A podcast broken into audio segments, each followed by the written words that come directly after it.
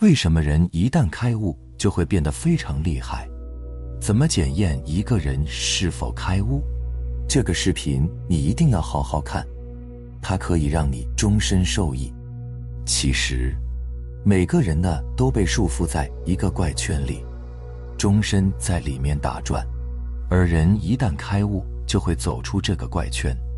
我们从出生的那一刻开始，所在的家乡环境、父母身份、教育资源，以及亲戚朋友等等，共同构成一个无形的包围圈。我们的认知、见识、格局都被框定了。这个怪圈就像一个被设计好的程序，核心目的就是为了让我们迷路。他会用各种表象、假象、诱饵、欲望来迷惑我们，让我们无法走出来。这个圈里发生的一切都是合理的，圈外面发生的一切我们都麻木不仁。绝大多数人一辈子都在这个怪圈里打转，我们的命运就这样的被诡异的操控着。人生看似有无数的选择。机会和可能性，其实都是障眼法，都是为了让我们迷茫而设置的。最终能成功逃离这个迷宫的人只有百分之一，而百分之九十九的人都被困在这个怪圈里，然后成为社会运转的边角料。那么，为什么人一旦开悟，就能突破这个怪圈呢？开悟意味着在某一瞬间。将自我执着、私欲全都放下了。开悟的人最显著的特征，就是你的大脑里边可以同时容纳两种，甚至更多截然不同的思想，并且你还没有内耗，因为你已经摆脱了二元对立的思考方式，不再下评判、贴标签。一旦抵达这种状态，就没有你接纳不了的东西。也没有你接受不了的结果。这个时候，你会真正的明白什么叫做一切都是最好的安排。而普通人大脑只能容纳一种思维或观念，这种思维观念有可能是由环境、教育、经历造成的。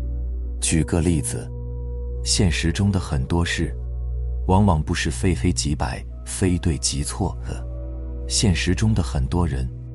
也不是非善即恶、非敌即友的，而是灰度的，对错、是非、黑白、善恶都可以互相转化，这样就能把事情处理的游刃有余，把人性洞察的明朗又透彻。开悟的人可以同时具备两种东西，分别是出世的智慧和入世的手段。什么叫出世的智慧？就是能够跳出凡尘俗世的能力，这也叫升维思考。答案永远比问题高一个维度。要想真正的把问题看透彻，必须升级一个维度，再看当前的问题。旁观者清，当局者迷。能够随时站在更高的维度看待当下的自己，这就是出世的智慧。什么叫入世的手段？就是无论思维上升到什么阶段，都有随时躬身入局的能力，能随时放下身姿，躬身入局，而不是飘在半空中，无法脚踏实地的做事。这就叫上马杀贼，下马念经。再比如，他们可以佛系与杀伐同在。理性和感性并存，内圣外王，心中有佛，手中有刀，上马杀敌，下马念经，以菩萨心肠对人，用金刚手段做事，走心时不留余力，拔刀时不留余地，这就叫两种思维并存。常人之所以不能并存两种截然不同的思维。就是因为常人的格局不够，认知不够，他们一旦检索到跟自己单一思维相悖的东西，马上就开始反抗，证明别人的错的，自己才是最合理的。人生就是一场修行，修到能把出世的智慧和入世的能力共存于心中，而不是执着于一个观念，就能做到游刃有余、洒脱不羁。这时你就开悟了，你以后的人生会如有神助。开悟以后呢，你就不会再执着于过去、现在、未来，而是活在当下。有朋友看到这里可能会有疑惑：难道现在不是当下吗？其实这两个还是有区别的。有个浅显的比喻可以帮助你理解什么是当下。几乎每个人都有看书的经历。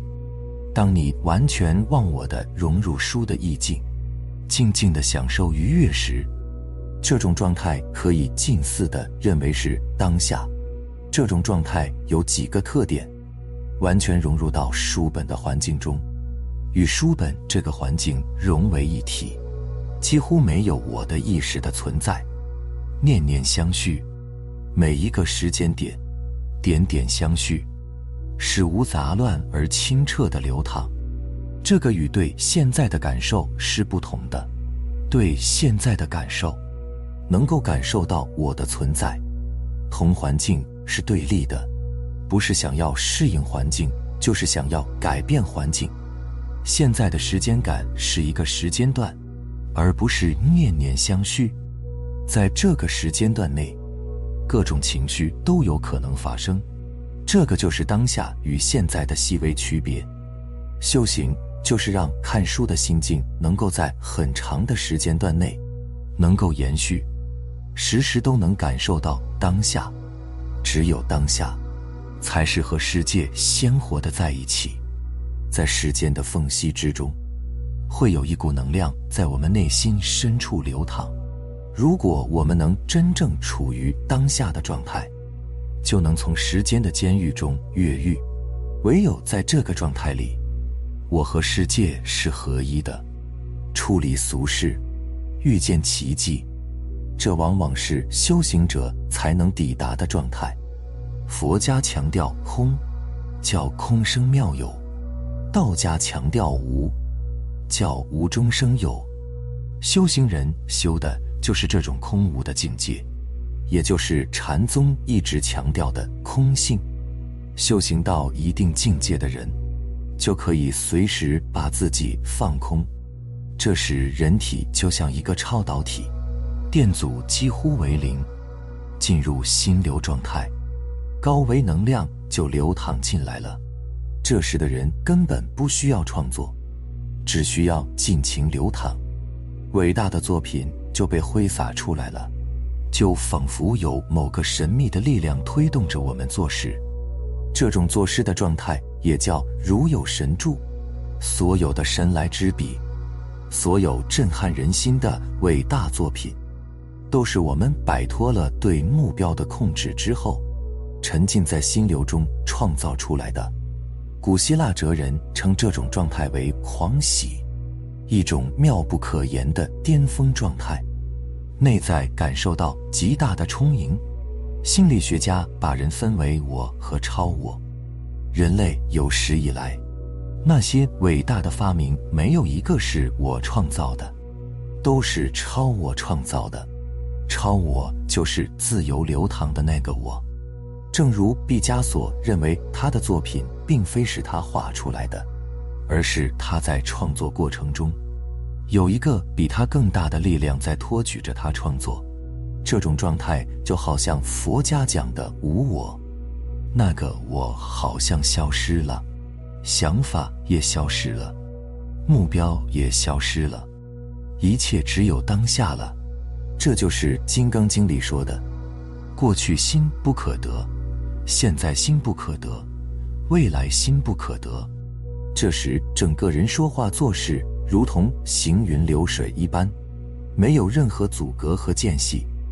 如果我们能学会用这种流淌的方式去表达、去创造、去感受，人生每一刻都是享受。那这种心流的状态只属于天才吗？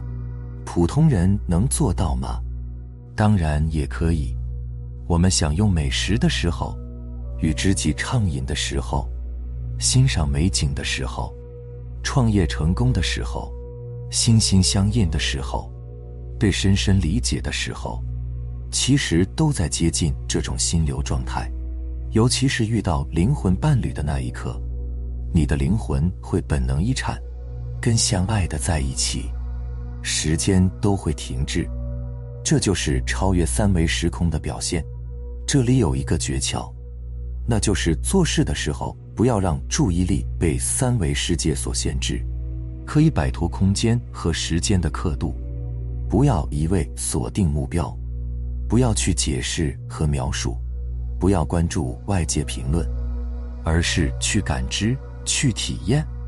随着心走，那种能量就会呼之欲出，随后喷涌出来。怎么进入这种心流状态呢？这需要有两个前提：一是你身心深处潜藏一份美好，也就是你身上要有一个开关；二是遇到一个类似的美好的激发，也就是能遇到一个打开你开关的力量。这叫里应外合。当你的开关被外在力量看懂并打开，你内心的美好会被彻底激发出来。灵魂瞬间被触动，很快就会同频共振，出现共鸣。这一刻，你的身心都会被激发。此时，你一定会有强烈的反应，比如热泪盈眶，身体就像过电一样，就像有泉水涌出来一样。此时，你会十分坚定的确认，就是他了。那一刻，可能只有你自己知道。尽管这种能量是流淌的，是至柔的，但是上善若水，至柔可感化至刚。此时一切坚硬的东西都被击穿，它让你刻骨铭心，甚至终身难忘。为什么普通人很少进入心流状态？因为现在人普遍太浮躁，生活就像走马观花一般。大家熟视无睹地擦肩而过，彼此不再用心观察。想想当下人们的状态，我们的人生只剩下一个又一个的目标，以及目标拆解出来后的一个又一个的动作，最后只剩下一个又一个机械的行为。我们的感知能力在退化，对身边美好的东西越来越无感。于是，我们内心深处仅存的那份美好，也很难被发现。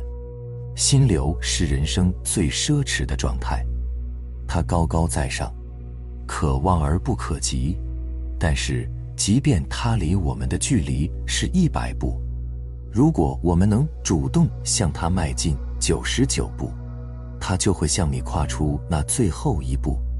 首先，一定要找到一件你魂里梦里都想去干的事儿，找到一个我喜欢、我擅长、我愿意的事情，一个可以让自己全身心投入的事。我喜欢，就是毫无理由的喜欢，与生俱来的喜欢。只要做这件事，你就会情不由衷的开心。我擅长，就是你非常有信心，超过这个领域百分之九十九的人。